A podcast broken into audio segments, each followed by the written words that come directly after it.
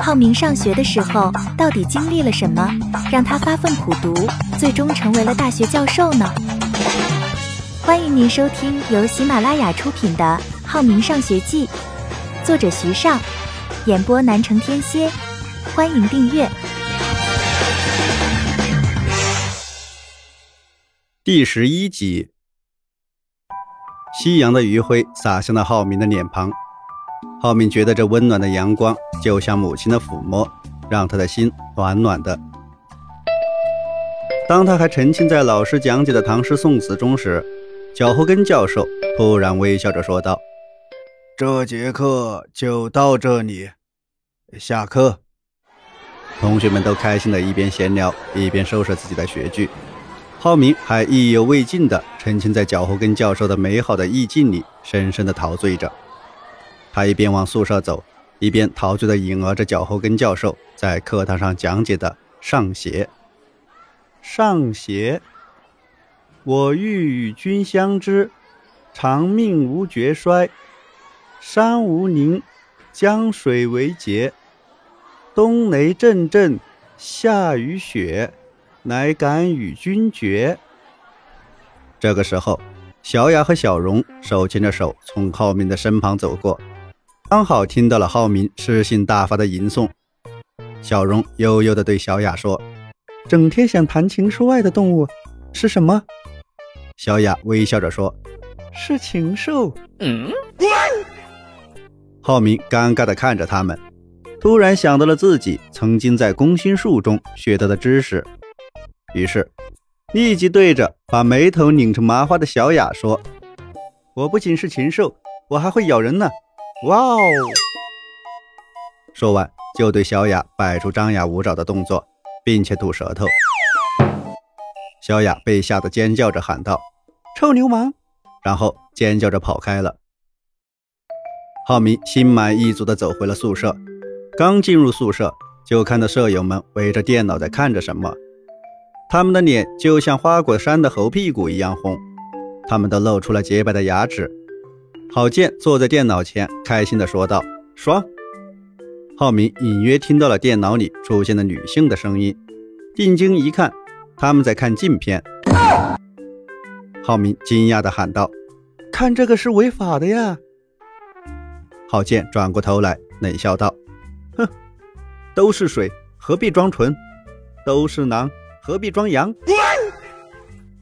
浩明在听到了他们的话后，内心中也开始躁动了起来。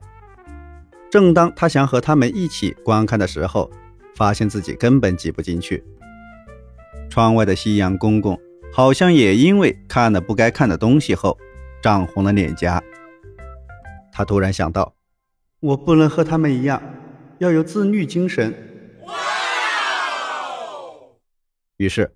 他收拾了一下，背着书包走出宿舍，到操场上散步。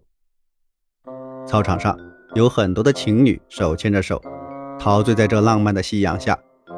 浩明看见此情此景后，深深的叹了一口气，内心中想到：“真是虐我这个单身狗啊！”于是他怀着对文化的憧憬，走进了图书馆。他从图书馆里借了一本书，这本书是作家、语文老师曹延彪老师写的小说集《那丫头小铃铛》。当他捧起了这本书的时候，就被里面的故事情节逗得前仰后合。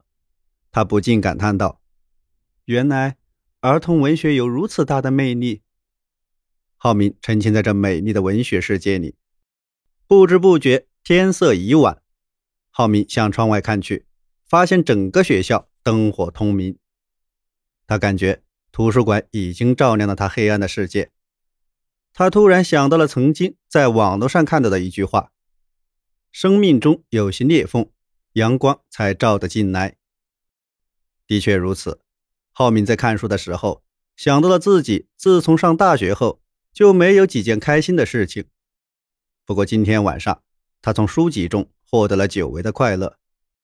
他想到脚后跟教授也曾在课堂上“孟子告天下”，令浩明印象最深刻的一句话是：“故天将降大任于是人也，必先苦其心志，劳其筋骨，饿其体肤，空乏其身，行拂乱其所为，所以动心忍性，增益其所不能。时间过得飞快，已经到了图书馆闭馆的时间。浩明意犹未尽地走出了图书馆，向宿舍走去。刚走进宿舍，就看到了学校领导和好几个男老师在宿舍里像暴风骤雨一样，用严厉的口吻批评同宿舍的同学们。听众朋友，本集已播讲完毕，请订阅专辑，下集精彩继续。